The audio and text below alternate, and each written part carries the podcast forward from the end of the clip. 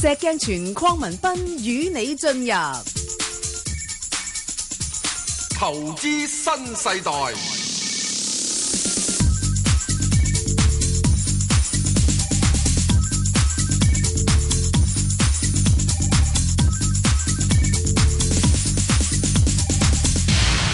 早晨啊，石 Sir，早晨啊，Bang 哥，係再強調我哋呢個係個人意見節目，咁啊，幾時都係噶啦，即係責任自負吓，只供參考嘅啫嘛。我哋啲意見係咪？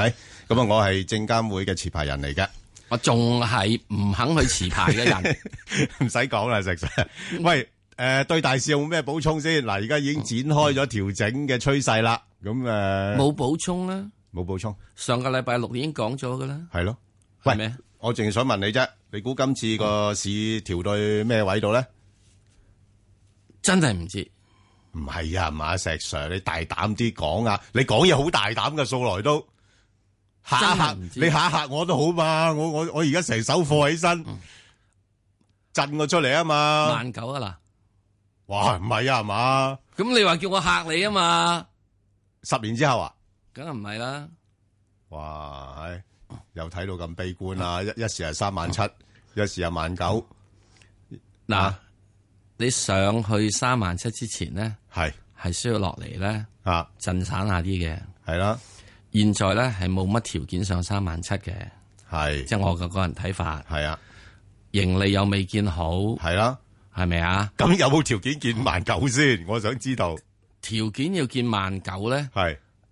又唔係咁具 備嘅。 係咁都好啲。但係我我嗱，我咁啊兩邊捉誒兩邊斬頭斬尾 啦，我攞中間數。哎呀，咁你要嗱，即係現在嗱，你現在你唔好講咩嘢，吓你就算講啊，俾你見二萬七，你都唔敢嗌啊！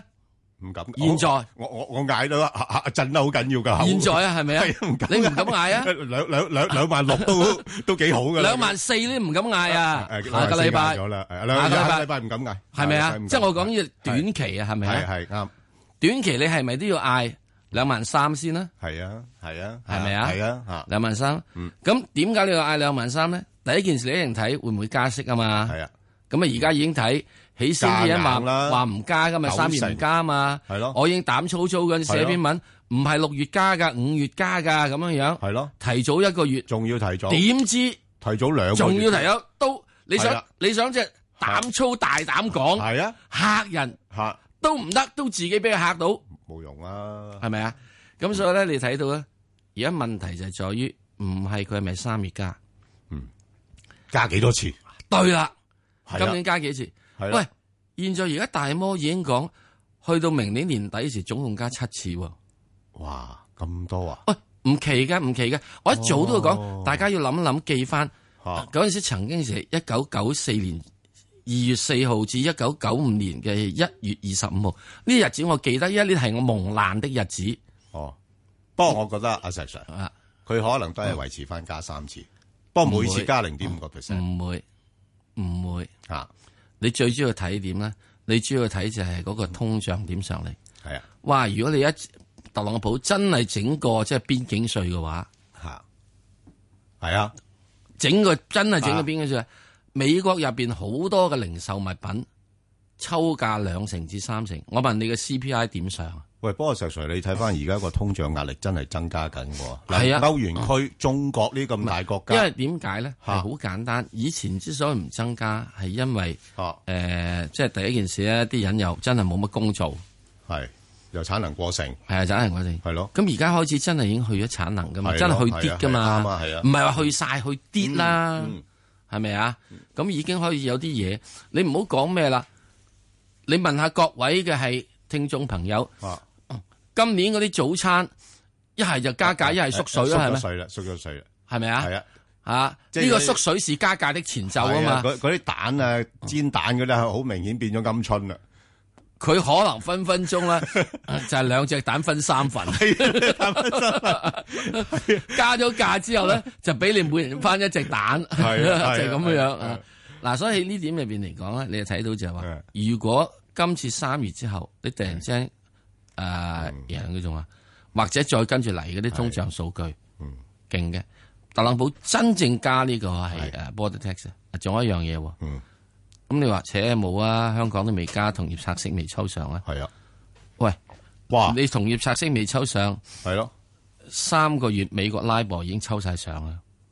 美國嗰邊反映晒嘅，而家差唔多啊你香港同業拆息，你夠膽唔抽上啊啦？又就係咪資金流走咯？咪你你流走咯，一定流走噶啦，係咪啊係啊？咁所以你一流走，你會上啊嘛。係咁啊後面上一下咧，可以好快。係係。即係你而家早期就咩？哦而家暫時好多之所謂北水拍住呢度。咦咁我又聽到石 Sir 啲口風又開始審慎唔啦係啊，喎我不嬲都係咁噶啦。我話係今年嘅時鐘去到六月度之後，你先好啊。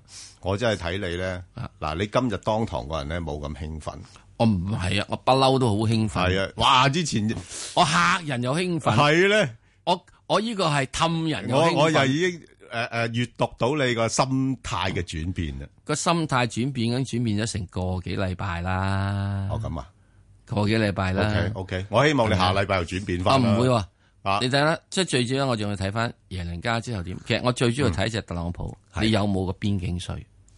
有有佢有冇咁高效率啊？咁唔多知政策要推出唔嚟。啊知你一搞個邊境税嘅話，好啦你就要，我大哋聽件聽事電啦話。先。好，好。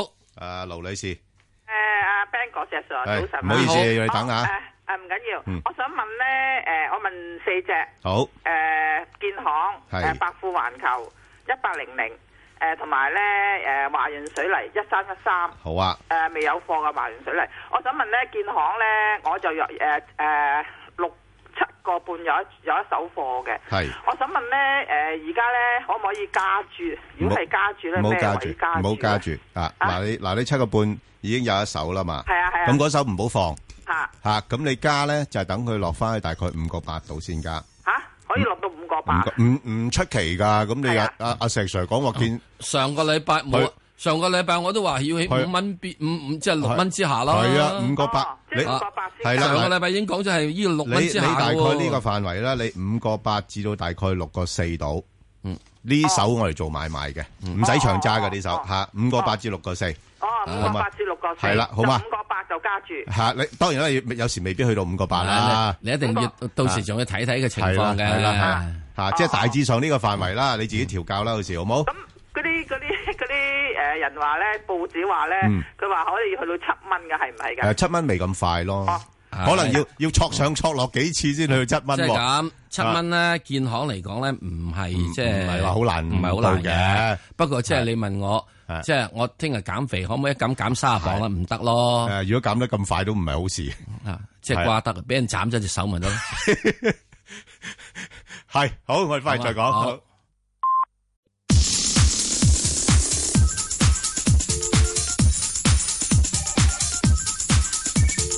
石鏡泉邝文斌與你進入投資新世代，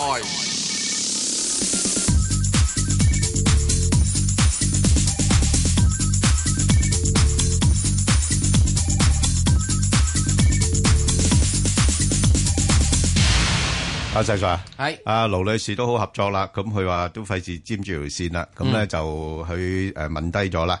誒嗱，另外一隻佢想了解嘅就係個三二七啦，就百富環球啦，咁佢係五個四入嘅。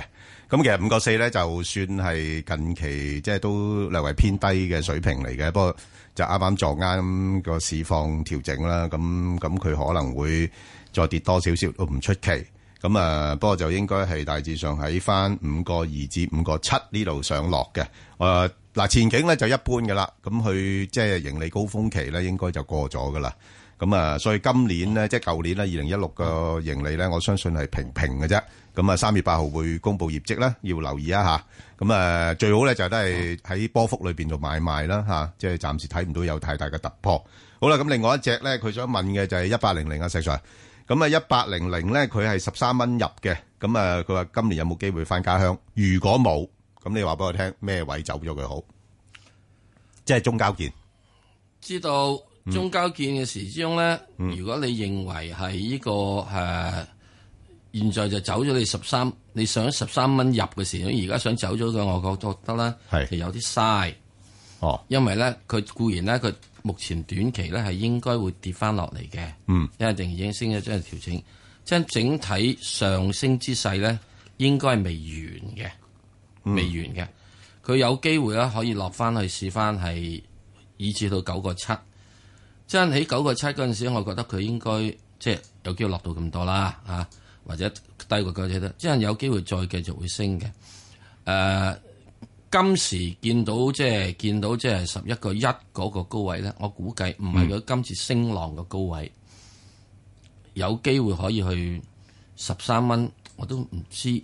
不過我諗十二蚊或者會有機會。嗯，咁之後咧，整體個上升浪未完， OK 咁所以我覺得嗯可以暫時揸住誒可以暫時再揸住。再觀望一下。即係你落到十係咯雞屎咁，佢唔會跌得太多咯咁落樓市又唔係太多。咁好費啊，事好啊，好。咁另外嗰只誒一三一三華潤水泥啦，咁華佢潤又水泥嗱呢未有就貨嘅，未有貨。誒咩位買最好？會嗯如果會未有貨嘅話咧，我會建議就係去翻即係三個七度買。係三十七。咁我覺得呢嗯隻上邊咧，上面睇幾多到？今年上面啊，即係去到咩位可以走咧？因為長揸四個半喎，四個六喎，四個半，四個六。嗯，好好啊噶咯。好啊，咁啊唔錯啊，啊嗯咁啊佈住個位啦，啊如果有機會落到三個七就可以考慮一下啦即。係咁樣嗯嚇，即係我覺得咧就係啊，整體咧喺嚟緊呢一至兩個禮拜係有啲調整嘅。係調整嘅時候，只要睇完美國加息，嗯阿耶倫唔好係再嚇你，係，唔好咁激進，係啦。阿係特朗普咧，即係做嘢慢啲，係唔好咁有效率，唔好咁嘅效率，特別係邊境税係係嚇咁樣咧，仲可以有得玩玩到去咧，即係仲可以去到誒，呃我唔知幾時玩，等到呢兩個人係出好啦，啊嚟。咁當然啦，仲有一個人要留意玩嘅，係嗰個人叫郭樹清，中銀監嘅新主席喎，中銀啱上咗嚟，嗰講八大點係啊限制資金唔准立亂炒，係啊，大鱷要有良心。哦，咁樣喺呢個過程入邊呢，哇佢認為咧股市是要來投資的，不是炒的。係房子有我哋住的，不是炒的係啦咁。咁你要變啊咗呢樣嘢呢？係嗱，佢如果咁樣一壓之下，啲資金擠咗落嚟南邊呢，係啦，嗱呢個就真係好唔知啦，係啊，有幾多落嚟啊？真係唔知啦。係啦，因係啦為即係香港水域遼闊係啊，嚇，係啊，鹹水咧阻唔到人仔水嘅，誒，即係總之你壓迫越大咧，就流出越越係勁。啦。啊咁之但如果你有效堵截呢，係咁就呢個就係要擔心嘅。係最近呢幾排即係之所以跌落嚟咧，係因為啊國內嘅北水嚟嘅量係少咗，係啊嗯所以要睇個成交。所以你話、我睇唔睇個市點咧？我唔知道。係即係第一，我哋班人就唔係對港股咁嘅興趣嘅，係人哋喐係，我哋就喐，吓吓，我哋見到係跟跟大鱷揾食嘅啫嘛，我唔哋係？我哋完全係見到係係北水動，係跟住我佢水動，係你又水動，心又動埋，手唔又係動埋我，不嬲唔會心動嘅，我不嬲唔心動唔。心動嘅，哦因為呢個咧唔係你自己盈利上升。哦，唔係，即係呢個只係即係屬於就即係咁你你你見到個細星，你唔買貨嘅咩？細升係買貨，唔係買買少少咯，咁即係唔係買咁多咯。咁你你個心唔動，咁你點會有行動咧？冇噶，我呢叫被動式投資啊 咁犀利， 嘛，係咪啊？即係我見到人哋誒你喐啊，咁我喐啲啦，咁你出只雞啊，哦我落啲豉油啦， O K，即係我就唔會，我我我我我自己出只雞搏人哦明白落豉油明白，， 即係有有有限制嘅。 梗係有限制啊。 O K，咁之但咧，沽嘢我狠啲嘅，嚟梗係咧，你一一個不留嘅。如果你細息唔對，你係咁性格嘅，你冇理由留翻一兩手唔喺度係啊。我沽嘢即係沽空。啊沽空，哦，即係如果睇到細息唔對就沽空。好，咁啊，好啊，接阿陳生入嚟啦，陳生系两位早晨，你好，嗯係系即系周末愉快。係多謝，好好你好系係系，我想啊问嗰只诶四九四啊，利丰啊，係啊吓，我琴日四三四四攞嘅，嗯咁大成包。喂，呢、個个弃妇有冇機會重新做人啊？有冇機會翻身噶嘛？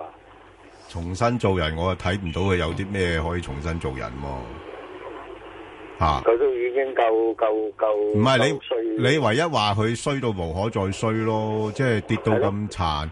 不過你要留意喎，你要等一等佢個業績出嚟喎。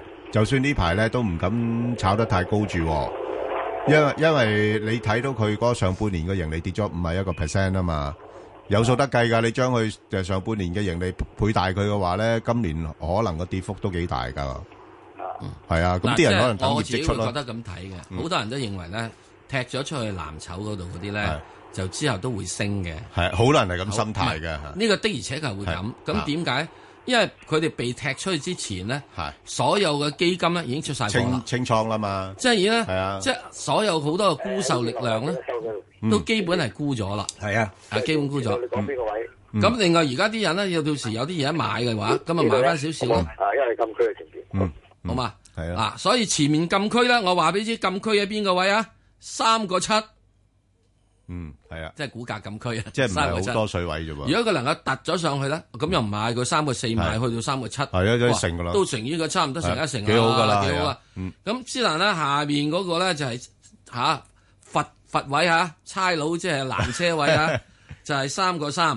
咁你三個四，咁你用一毫子好博呢個係三四毫子，嗯直博冇問題。好啊，不過要小心啦嚇，啊即係始終基本因素唔係好嗯因為始終佢始終呢樣一樣嗱，佢呢只嘢咧都係會受到特朗普嘅 border tax 影響嘅。係啊，係好嘛啊，好只不過落後㗎嗱搞咋，掂係啦，好，阿何太係何太诶，喂，早晨啊，早晨 Ben 哥係係早晨，我想問只二零二零嘅，係咁佢诶，咁而家佢大陸咁多有呢樣又話打，嗰樣又打，咁咁佢而家呢啲係屬於內需啊，咁應該會唔會風險細啲？同埋佢又未除證，我想問咧，如果我哋想炒除證咧，個策略係咪應該除息前買？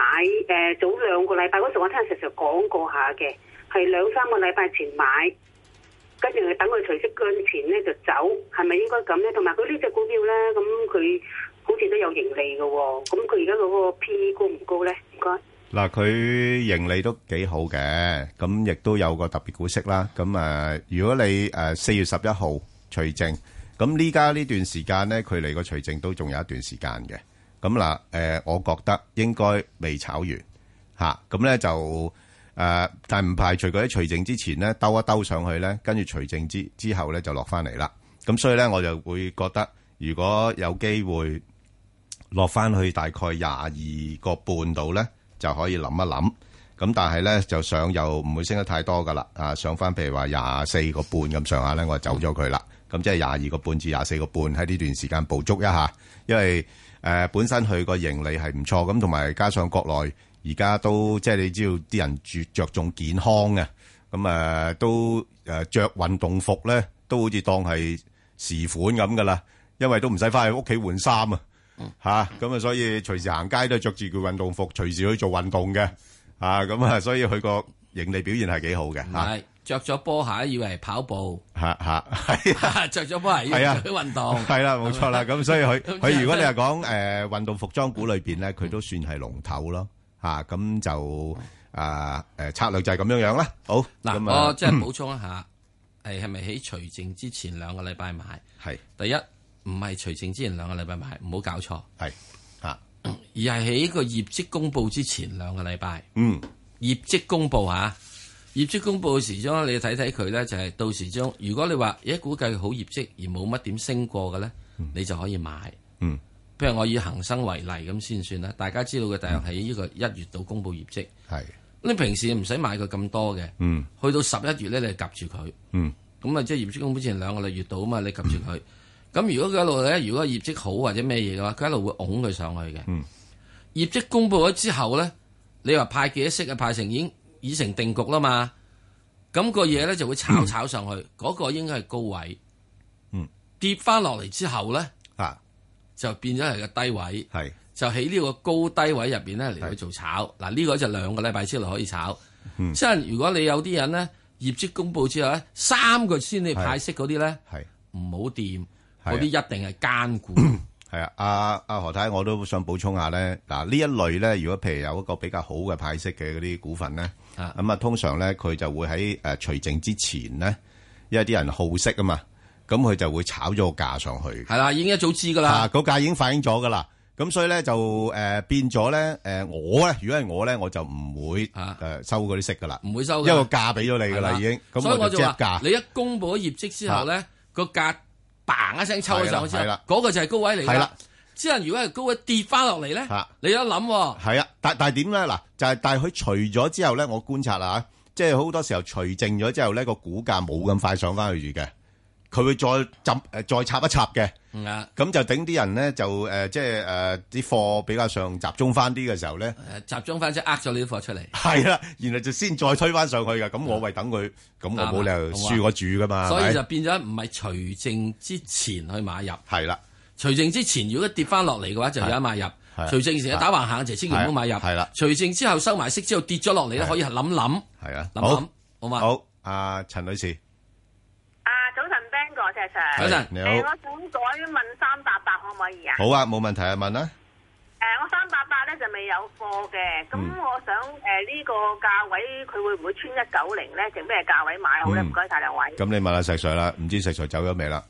三八八睇住達，嗯，一九零見到唔使頭令令，喂，石 Sir，我想問下你啦，嗯，你你你點樣看待咧？你本來哇升到上二百零四蚊，咁你吓？走咯。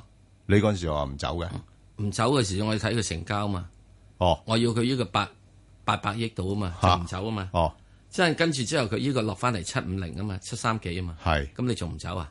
哦，即係你真係睇完個全單睇成交單日成交嚟完做咗成交決定唔嘅係，，我用兩日到，兩日到兩日到，OK，我唔會睇好三日，唔會啊睇四即係日。你唔係話啊，我睇三百蚊咁就唔係啊誒死都唔放咁唔好嘅，唔好，即係點解咧？如果你你一路嚟嘅時候咧，啊我今日有八誒八百億。啊，誒，聽日八百億，哦後日八百零五億，哦大後日八百一十億，再後日八百呢個一十誒零一蚊嚇，億，我點解走啊？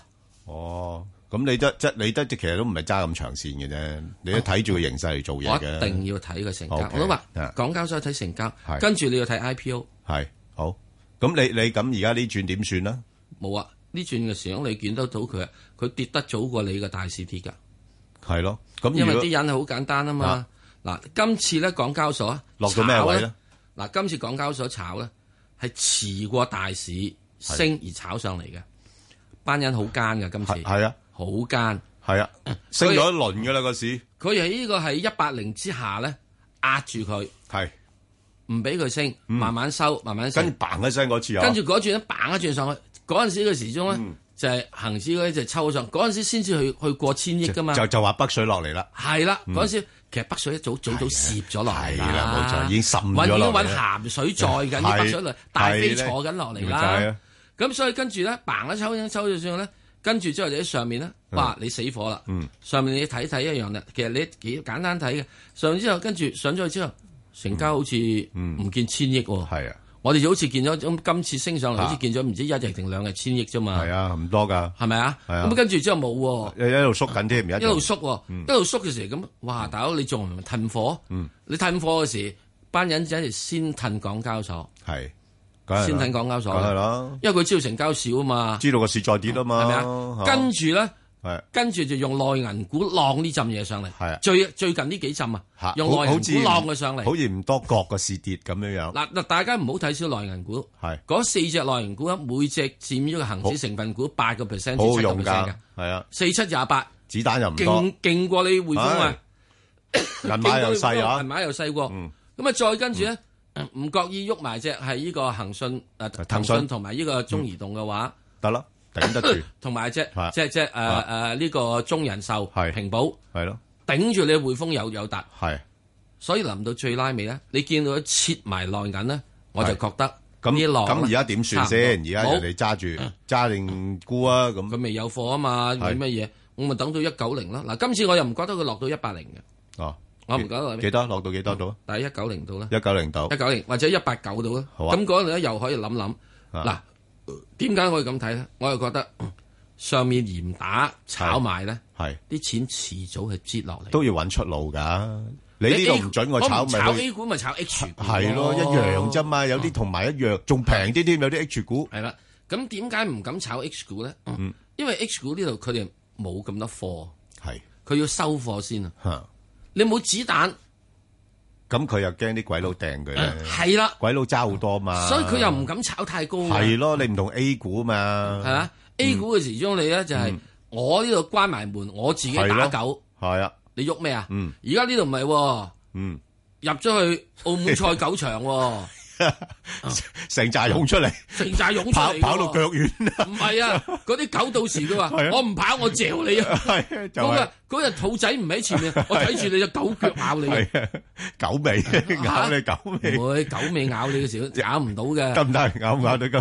冇肉食啊狗 尾，係啊狗尾冇肉食。但係咬住條狗尾又唔喐得噶咯喎，好似喂，人哋唔係要咬你唔喐得啊，哦人哋要噬你啊。哦，OK，得，所以好啦嗱，所以呢個過程咁啊，190度買，咁啊，上面有冇話咩唔係。位走呢？一百九十嘢，一百九嗱又去翻又係二二百蚊度。 OK，好啦，嗱，即係咪二百蚊咧？你跟住佢睇嗱，我又唔知道喎。整完之後嘅時鐘咧，啲人係覺得啊，美股唔好啦，啊誒而家新興市場呢個經濟好啦，我啲錢我係湧翻嚟啦，唔美出股奇高啊，㗎我湧翻嚟嗱，係，係啊，唔出奇㗎，係，炒港交所真正大家揾本拍子簿，揾個計數機又好，日日計住佢成交金額。唔-唔使啦，上- 上網港交所度日日都有公佈，print到出嚟嘅。你要計翻啊，平均呢個係哦月呢個禮拜嗰個趨勢，嗰成交金嗯額整個升咗。嗱，咁你成交金額一升一跌咗咗，你又唔好計一樣嘢喎。突然之間整隻阿里巴巴，佢話我嚟香港哦，啊，又唔同啦。上市啦咁，啊啊我啊，咁好唔同啦。好啦，嗯，好，啊，吳太，系早晨一嚿，嗯早多晨，謝。早晨，诶，係，點啊？我想可唔可以問兩隻啊？你心水清啦，係啊，佢知有一隻-有一隻，你心水清啊！我哎跟你日唉，姐學嘢啊嘛。我話唔好跟我學嘢啊，唉，我跟你學嘢唔得。诶，唉我想問跟呢嗰個一二九七同埋一三九八，一三九八呢我就五個一號六出晒，依家想咩會兜翻佢？哇，真係，Dạ, 係啊，一二九真真係七，要吳我太四買，吳咗，太，你十八歲啊？我六十八歲啦，唔係啊，你睇佢啊身手靈活，跳出跳入，唔係，啊，吳太，你真係跟佢學嘢，真係。嗱，佢我要跟佢學嘢。識得走啊，人哋。係。嗱，阿-唔阿吳太，嗱，我話俾你聽咧，係，我都我都六啊八喎，我係啊硬係有個肚腩走唔喐啊！係啊，咁我就冇個肚腩，我咪啊，好嘢，真係嗱，你-你其實好啱嘅，因為你-你其實好簡單啫，你，誒，1398即係工行啊，工行你係。睇到佢呢，往往一去到5.2就上唔到啦嘛。咁所以你係，誒，5.16走呢，即係代表你呢，係唔係賺到盡嗰啲人。咁呢個嗯市場呢，就多數係獎勵一啲唔係賺到盡嘅人嘅。係係啦，咁所以你就能夠喺高位度走到啦。你-嗯嗱，而家你問題你問得好啱，去咩位買得到呢？如果係我嘅話呢，我大致上我喺4.8至到5.2呢啲位度做買賣嘅呢隻股份。係啦，因為佢哦哦， 4.8係一個平台位呢，都幾有支持嘅。係啦，咁樣，嗯好唔好啊？嗯，咁嚇，咁你嗰隻呢一二九七呢1293你買咗啊？Dạ, 石Sir，你-接咗㗎。你-你答佢啦。你買咗啊？買咗啦，我想揾親茶飲咪走佬啦，你幾錢買？幾錢錢買啊？兩個四入咗啊，依家蝕咗水 à? 啊，唉，不過呢你隻嘢你最近今今次你真係，今次你真係你你你咩咯？嗱，我又真係話你啦，你就算似後生都好，跳出跳入都好，呢啲火圈嚟㗎呢個。唉哎死火啦！系啊，你唔好喺度 即係跳嚟跳去，好似只狗咁樣樣，俾個火圈一整住跳，哇！真係咁啊！嗱，點解咧？因為佢呢個嘢係軟件股嘅時咧，暫時啊，暫時我覺得啊，係呢一排唔發軟件股嘅，唔炒軟件股嘅，因為啲北水唔敢喐呢啲嘢嘅，唔敢喐呢啲嘢嘅，你所以見到所有軟件股啊，唔係好喐嘅。嗯咁喺呢個過程入邊咧，你遇到嘅話，你一定要睇住嗱，我唔知道吓、你要因住啊，真係要預住，真係壯士斷斷鞋啦吓，唔好斷斷臂啦。咁我咩而會如果賺？佢真係跌穿咗兩個二嘅話，我覺得你要走噶。哎呀，咁咪蝕好多。係啊，我話咪蝕咗燒鵝髀俾佢咯。哦，今日你仲話賺餐茶賺個口都未夠蝕俾佢。係啊，你仲係賺餐茶喎，唔得咯。我所以估計所以所以啊阿吳太啦，咁樣樣咧，即係嗱，你有咁上下年紀咧，我就唔係太建議你咧買呢啲咁嘅股仔嚟嗯嘅。嗱係啦，你應該揾啲譬如九三係九啊啊，你冇一三一三九八同啊，同埋以你你嘅新手嚟講咧，你喺藍籌度都揾到食嘅。係啊，你已經絕對揾呢啲咁嘅絕對揾到食，揾得食安全啲嘛，仲要唔止你係啊嗰陣時，你一定唔止揾餐茶㗎。咪就係唔止揾餐茶，唔使咁樣揾餐嗱，茶你唔好揾隻四九四，你揾隻四，你係咯，咪又揾隻九十咪啊誒一同埋隻三。嗱，四加住隻九啊一，唔係唔係唔係九啊一啦，係誒九四一啊，咁你已經夠力啦。你啊，你一。一二九七啊，你揾只十九啊，都好過佢啦，啊太古明白係咪先啊嚇？揾隻十我買二，咗只知道衰咗啊，跟人哋買。唔緊要啦，誒得啦，好簡單。啊好啦得啦嗯誒，你身手靈活。係啊，嗯，啊，睇住啦。不過嗰啲古仔真係難炒嘅，你你唔好亂搞啦。最係啊近真係唔好掂手係啦軟軟軟件股，好因為北水唔係掂呢啲嘅。係啦，好啊，劉小姐，劉小姐，好，早晨係啊誒對唔住喎，答咗咯，正話嗰個阿阿 阿吳太好醒目，係已經真係精立靈啊埋咗係啊立埋咗早餐嗰個。係啊啦，好啊，你只係問一隻我呢買咗好耐噶啦，係十蚊買嘅，邊隻係啊啊？，中國鋁業啊，十蚊買。中女啊？嗯，係咁十點咧蚊？買嘅，買咗好耐嘅。哦，唔好理佢啦我想。問下咧，會唔會有機會上翻五蚊我先走咧？誒啱嘅，你上翻有條件五蚊可以走啦，有條件，係啦，因為暫時嚟講咧，就去產能啊各方面嘅嘢咧，佢業績又會好啦，即係好轉啦。咁所以暫時嚟講咧，就即係似乎喺四蚊啊至到四個半呢度行住先。如果四個半破咗嘅話咧，應該下一站就係五蚊。不過我我諗去到五蚊應該係可以先誒走一走先，去到五嗱五蚊至五個半度啦，就應該要預住走咗先。係啦。嗱，如果突穿咗五個半啦，嗯，企喺上面啦，一個月以上五個半啦，係有條件可以再升多啲，不過去十蚊有啲困難。係啦，好啊。咁我哋一陣間咧翻嚟就再聽多啲電話啦。好，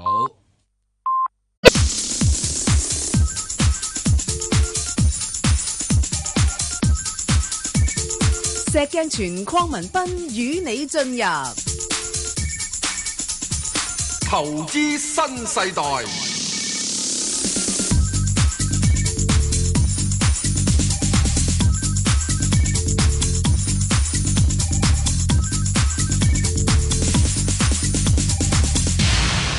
好啦，再翻嚟聽下好曾女士嘅電話。曾女士，啊，你好啊，兩位早晨你啊，好，你好係系啊，我想問嗰只诶诶恒鼎啊，一三九三，係。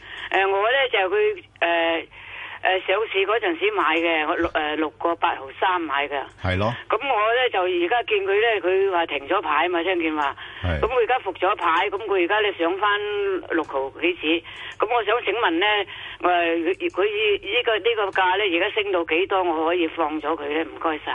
誒嗱，因為你你都頭先講咗啦，即係上市嗰個價錢都唔使點諗噶啦嚇，因為就誒、上市嗰陣時係最高價上市啦，咁但係睇翻過去咁多年咧，嗰、個盈利嘅情況咧都係好差嘅。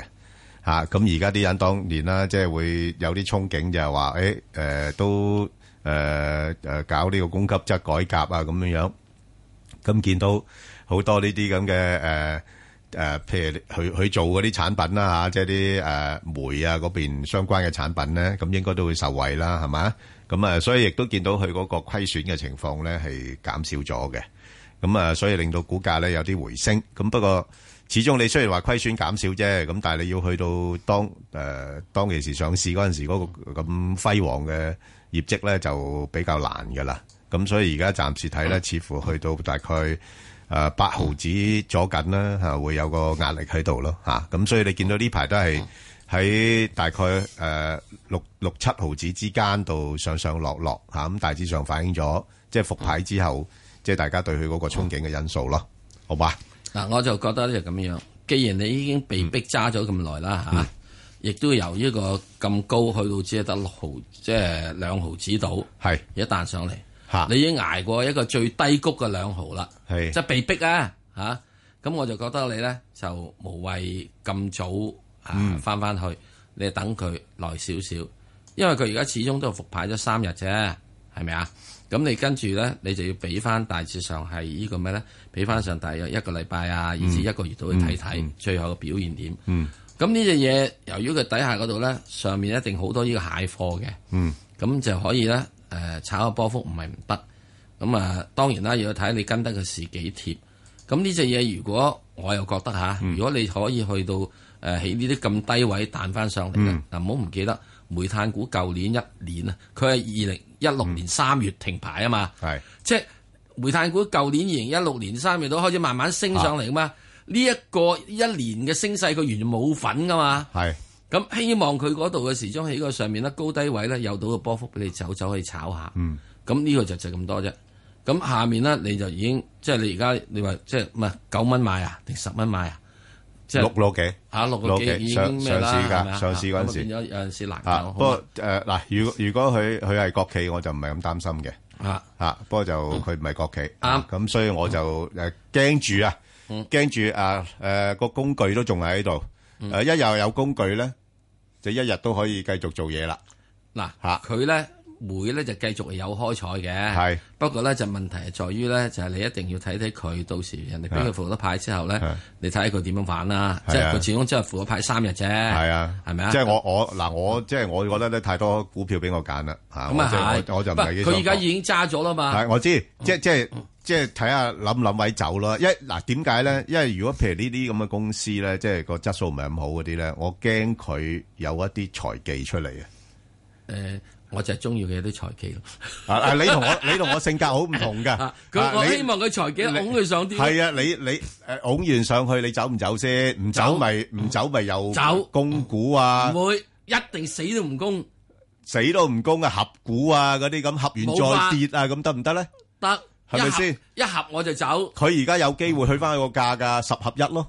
一盒我就走。吓嗱，而家六毫子啊嘛，十合一咪佢變咗六蚊咯。嗱，唔同中心國際嗰啲合股喎。唉，你真中係心國際嗰啲合股咪呢咯就想？我想知最道啊最驚就呢樣嘢啊，係你明唔明嗱啊？嗱所以我唔制各自啦。咧所以就要睇下。啊所以我正話都話你要跟貼個市，你可以咁玩。係啦，你可以咁玩，跟貼但就冇係我錯啦啊我我唔如果跟得咁貼，我使乜玩佢啊？好啊，唔該，嗯好，七陳小姐係喂，早晨，你好，謝陳謝小姐 Ben 哥係好，係，我想請教我四九三國際咧，我一個零七買咗嗯啊，佢有冇得機會上翻去一個一毫五啊？嗯你幾時啊？你想幾時升翻上去啊？下個禮拜冇機會啦。嗱，嗯我覺得咧就係呢只嘢咧係可以有機會嘅，因為上面咧嗰個阻力位應該係一個個二度啦，阻力位哦好嘛？一個阻二力位一個二度。咁啊，唔會升得太多嘅。咁所以如果係你話去到呢個係誒一個零七買嘅話咧，你只兩個先到啫。而家暫時咁嗯應該有到機會上翻去嘅。不過咧呢只嘢咧又係咁樣噶啦。呢只咧我就真係唔敢掂噶呢只嘢。係呢只嘢我真係唔敢掂。嗯，一個老細嘅財技真係好好，嗯證實俾你知㗎，佢已經。咁所以咧喺呢隻嘢咧，即係如果你真係走咗之後咧，我就會覺得我會寧可就係誒睇小隻啦，好唔好啊？你即好係揾翻嗰隻之後，就揾個第二隻去買啦，好唔好？暫時唔需要太擔心，佢應該有條件可以再上下嘅。好好啊，嘛好啊得，唔該晒，好唔該晒，石 Sir，好，拜拜。阿馬女士係馬女士啊，誒，早晨啊，Ben 哥，石 Sir，係你好，嗯係啊，誒，我想問三零四六咧，係呢只係咪基重水基金咧，可唔可以長線咁揸落去咧？佢係屬於基啊金，即係係屬於嗰啲 ETF 咯，嗯哦啊，即係追追蹤中國嘅指數啦。哦，咁值唔值得揸咧？其實呢啲咪誒、呃你誒、你嗱你呢類咧，你要睇下你自己對誒、呃中國嗰邊嗰個經濟前景嘅睇法係點樣樣啦，即係或者對嗰啲企業嘅前景嘅睇法係點啦，係啦，咁佢呢排咧嗯嚇呢排個價高咗咯喎，嗯嗯係 咁。其實誒，我我想問問咧，即係誒呢啲係咪可以當基金？其實我想買基金，但係其實你係呢呢啲係基金嚟㗎，嚇係係揸落去當都係基金係啊係咪係係偉利同埋呢個誒、平安保險兩間公司去管理㗎嘛，哦，嚇咁即係如果我唔買基金，買呢啲都 O K 噶啦。但係你唔需要買呢只咯。係係咁啊你你好多 E ETF 可以選擇啊嘛，因為你睇到呢只嗰個成交量好少噶嘛，哦，嚇冇乜流通性咯。即係嗱，我話俾你聽，我自己買基金咧，我就中意買 E ETF 咧，我中意咧就因為佢好似係股票咁，嗯，即係因為佢股票咧就係我可以隨時出出入入都方便嘅。係啊但係你呢係啊啲咁嘅誒成交咁疏落嗰啲，你睇到嘅個差價好遠嘅。哦，係啊，你唔係估唔到，即係可能或者你要平平幾個價俾人哋估咯，吓、或者你你買嘅時間有可能貴幾個價去買咯，其實咧我就係已經退咗休，我想買啲咧係誒誒成揸住佢，唔好唔識睇啦咁樣你你你你我哋不嬲都介紹就係你盈富基金最簡單噶啦，係啊二八零零啊，係啊，盈富基金最簡單嘅，佢佢有裏邊有三厘幾息俾你，咁然後嘅揸住五十隻股票，五十隻股票裏邊亦都差唔多佔咗一半係你係可以受惠於中國經濟發展，係咪啊？佢裏邊好多企業都係啲中資企業嚟噶嘛，哦，一半以上係中資企業。冇錯冇錯，但係我因為我之前唔識啊，我就係啦，所以哦你唔識嘢咧，就我就覺得咧，你最簡單最簡單就係二八零零噶啦，二八零零我自己都持有嘅，呢個係我誒退休都會揸繼續持有呢個股票嘅。一三零四六嗰啲就要誒賣咗去就轉呢只呢呢啲啦咁樣。啊，你有三零四六噶？係啊，我三零四六啊，三一八 八，二百二。二百二百嗰啲咁啊，我就買晒呢啲。哦，唔係你三零四六都冇所謂嘅，你誒不過啊即佢係我最近嗯長揸咁樣得唔得咧？我我而家都唔係好。唔唔係佢你你長揸冇冇問題嘅，即係誒不過問題我自己唔中意佢嘅成交比較疏啲啫嘛。哦。係啦係咯，好嘛？哦，嚇嚇咁如果即轉二百二得唔得咧？因為我有二八二二，你二百二得嘅，南方係 A 五十係嗯得嘅，係嘛？因為佢成交比較，成交比較咧就係即係多啲。嗯啊，或者你揾嗰只係誒呃二八二八啊，即係恒恒生嗰只，即係誒呃啊 H 股，H 股嗰 H 個股嗯亦都可以。因為即係最主要阿 Bang 哥話咧就話你要揾啲咧最好就係揾啲成交比較誒多啲嗰啲。咁即係如果你話我唔係，我真係好長揸嘅嗱，咁我就係啊覺得呢只都唔係大問題嘅。不過喺現在，我覺得佢已經去到一個相對高位啦，你應該係要出一出咗佢嘅，好唔好啊哦？因為佢照計咧，佢呢嘢佢亦都係派到息俾你，即係一樣有息派，都派三厘六。咁唯一嘅唔好處咧， 就係即係佢嗰個誒即係好似 Ben 哥話齋啊，成交疏落嗯，即係佢管理者咧。都係一啲係有頭有面，都係係啊係有，啊都冇問題都係㗎都係都係誒嚇誒誒識得揀股票嘅人。係啊係啊，佢啊佢亦亦都有派息，啊咁同埋咧就係誒問問題咧，佢咧就係揀咗二十五隻，佢認為係價值型嘅股票，二十五隻啫，咁裏邊有 H 股啊、紅籌同埋嗯民企股，嚇啊就係咁樣樣，我覺得唔夠分散咯，二十五隻哦咁係啦樣。係啦，好即係話就二百零零或者二百二百咁。係係哦係啦係啦，我我自我自己意見啦，或者222都得係係我自己意見啦我呢啲，都得啊。哦，係啦咁樣係啦好好，好嘛，唔該晒你啊係我自己意見啦嚇，好嗯，啊劉女士係誒嗱，呢度我即管咁再講講一點啫嘛。第一買 E ETF 咧係一個大勢之所趨嘅，係啊，最簡單啊嘛，最簡單嘅係啊，咁你只需要買費用又低嘅 ETF 咧係有兩種嘢，嗯一種咧佢就係根據住個大市指數嘅，好似係二八零零咁係樣係。咁你咧就唔會跑輸大市嘅，係啊你亦都唔會跑贏大市嘅。啊，你買咗嗰個地方嘅經濟，另一隻咧好似係二八二二咁，佢即係揀五十隻。咁究竟揀五十隻多啊，夠唔夠啊？抑或係揀二十五隻夠咧？不如揀呢個八隻夠咧？嗯，咁呢個咧你自己去諗，好唔好啊？啊，我自己個人咧，我睇嘅股票咧，通常好少多過十隻嘅。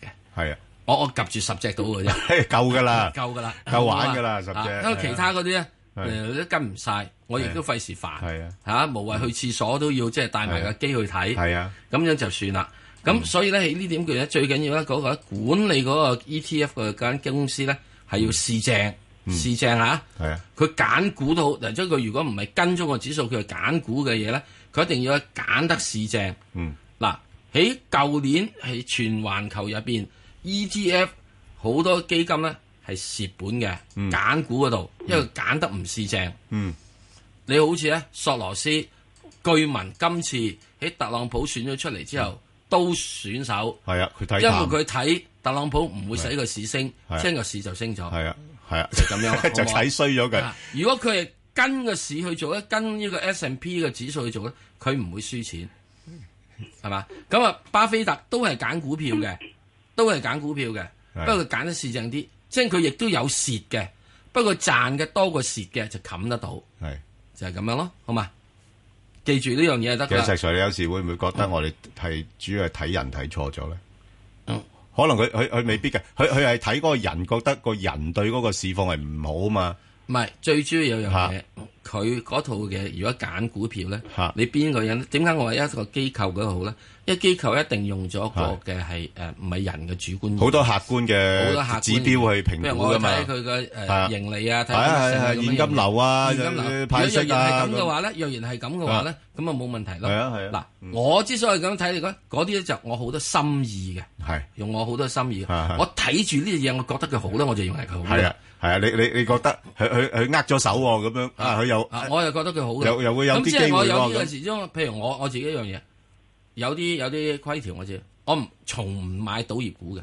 係啊，哦，我從唔買賭業股。哦，就算我知道佢升都好。係啊，係啊，我唔買賭業照股。計，如果你賭業股好揾食㗎，真係我唔買上嘅上落落嘅。我唔買嘅。係以你咁出出入入不過呢揾到錢㗎。我又買一隻好大嘅賭業股喎，嗰個叫三八三八八。八啊嘛，啊， 誒全港最大金融賭場唔係港澳之間最大嘅金融賭場，係係澳門加埋一日都冇八百億啦。 ，OK 好，嗯咁啊，劉女士係系两位主持人你好，係咁就想問嗰隻五五六嘅泛亞環保嘅，係咁呢，我呢就一個二毫六賣嘅，咁呢，我最近就發覺嗰啲環保股，即係琴日呢，嗰啲環保股好多都升咗上嚟，依家呢只係咁不停咁跌呢，會唔會俾多而家咁樣情形點算呢？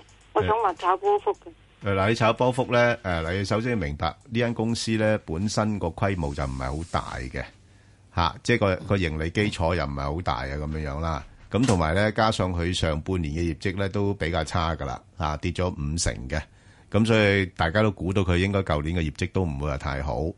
咁啊，變咗如果人哋炒嘅話咧，多數都會炒嗰啲龍頭嗰啲啦。你見到譬如話光大啊，甚至乎其他嗰啲比較上出名嗰啲咧，都升得比較好嘅。咁啊，所以你買呢類股份嘅時間咧，真係係屬於係炒波幅咯。咁佢落到呢啲位咧，我又覺得誒、呃未必會再跌得太多，咁可能都係落翻去過一度。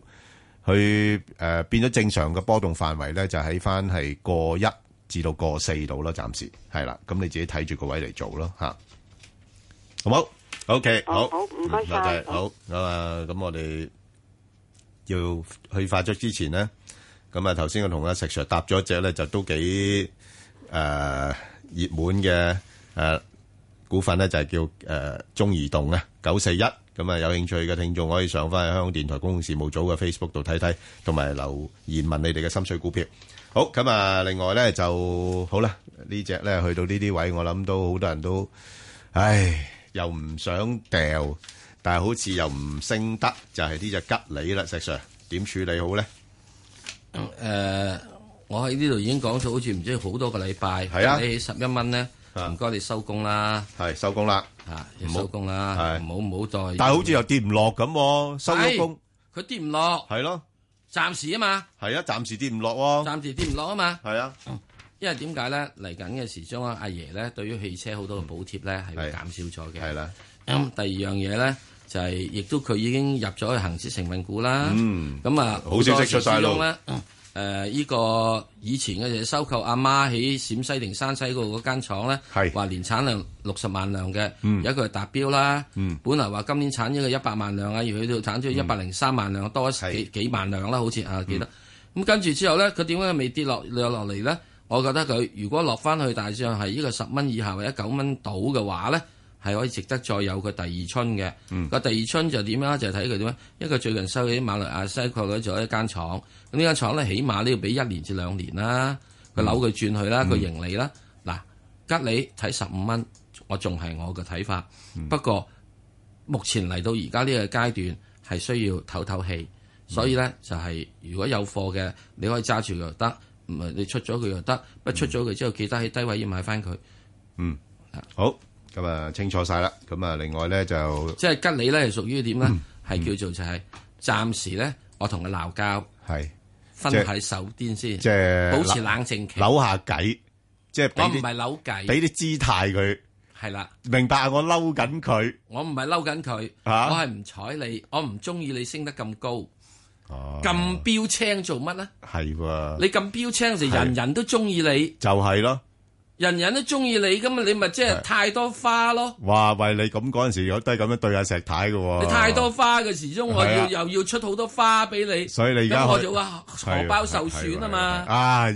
哇！又可以即係呢 啲啊追女仔梗係㗎嘛聖經喎呢啲啊。梗係啦啊嘛，冇乜人要嘅時，我就要你咯。好咁啊吓，係係咁係咁以，咁啊俾隻菊花你搞掂啦嘛。係好係咪啊？好唔係俾緊紙巾啫，有 時菊花咧慳翻。接接頂紫花都啊 得啊啩。紫花係好，另外一隻咧就係呢個光大國際二五七，咁嗯啊嗱呢排咧就真係炒兩會啦，咁啊所以突破十蚊之後咧就向上移咗噶啦，咁啊十蚊至到十一蚊，好簡單，咁啊但係要注意喎，如果係跌穿翻十蚊嘅話咧，咁嗰個通道咧又向下移翻就十九至到十蚊噶啦。不過就今年可以睇翻好少少嘅光大啊，因為佢而家都再次提出咧，就係分拆啊嗰個即係一啲環保嘅業務啦啊，咁所以係有分拆概念喺度。啊誒，呃仲有一樣嘢咧，我嗯希望大家朋友有陣時考慮炒波幅咧，你一定揾翻啲成交量多嘅，係呢啲好同多埋起㗎，啊一個係即係保持基本係一個上升勢嘅，係就唔好起一個即係係啊一浪低於一浪嗰啲就冇位啦，係嘛？係啦，嗯唔好話搏啊！佢跌低咗之後我係啊撈底，係誒炒波幅唔係撈底嘅，係撈底咧係價值投資，冇錯。即係你一撈咗底之後咧，你就會長線揸住佢，嗯係啊，起碼即係三五七個月。係好咁啊！另外一隻咧就係呢個二三二八啊，財險啊，石 Sir 點嗯睇？誒，啊二三二八財險都係係無險可守，係 無險 可守。咁點啊，即時啊，大江一去嗯嚇，咁以前都講過啊，千祈唔好佢係低過呢個係十一個半啊，係低過十一個半啊，我真係認真唔唔恭喜。嗯誒、如果低過十一個半嘅話，我唔排除可以低過佢以即係最近一個低位十蚊零八毫子。係，即使可以見十蚊都得㗎。 OK 咁你話啊點解會咁多？冇嘢㗎，你個經營你嘅好多樣嘢唔走啊嘛。係我已經講過點解啊財險佢最大嘅發展嘅期間就係當中國汽車叭叭聲上嚟嗰陣時，係即係而家叭叭聲上嚟之後嗰陣時就係有殺冇賠啊嘛。哦，而家咁多車喺度，輕輕冚冚互撞互片，係就要賠㗎啦嘛。即係賠率高啲，係啦。嗯，好咁啊！另外咧一隻咧就係呢個誒三三二三咧，中國建材嚇。咁啊，最近咧股價都做得相當之好噶啦嚇，即係好短嘅時間裏邊咧嚇就已經由四蚊咧升到去而家即係挨近翻六蚊呢啲咁嘅水平。咁啊都有啲攰噶啦嚇，咁啊所以暫時睇去到呢啲位咧就再搏就無謂啦。咁可以等佢回翻多少少啊呢？啲咧，我會點睇呢？兩至三個禮拜之後，我先再睇翻佢。係你要兩個至三個禮拜，你都企硬喺五個四或者五個半上面咧，咁就等佢調調一調先啦。有得諗啦。好啊，咁另外一隻咧就係呢個九六八啦，信義光能啊，石 Sir 點睇？咁啊，呢啲冇嘢嘅，又係成日都講嚇講科技，講科技。不過記嚟記去，咁問題就係你已經真係，我覺得三個三見咗高位啦咩？嗯，三個三見咗高位之後，你而家你咪落翻嚟試試咯，咁試幾多啊？試兩個二咯。係。好，咁啊，另外一隻咧就係匯控啦，咁啊好簡單嘅啫，匯控因為就都枕住有做回購啦，咁加上美國嗰邊就加息啦，咁對銀行股係有利嘅，咁啊經濟環境好轉，亦都係對銀行股有利。啊，不過咧就始終大家對佢嗰個盈利嘅能力咧都係有啲懷疑啦，咁所以暫時睇啊就唔會話升得好多噶啦。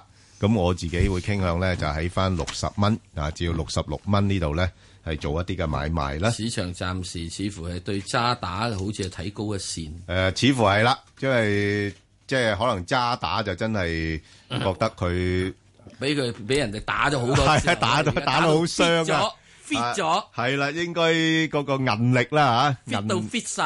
係韌力就強啲咁多啦呃嚇。咁你見到渣打呢排嗰個誒即係事實上個股價波動亦都係大少少嘅嚇。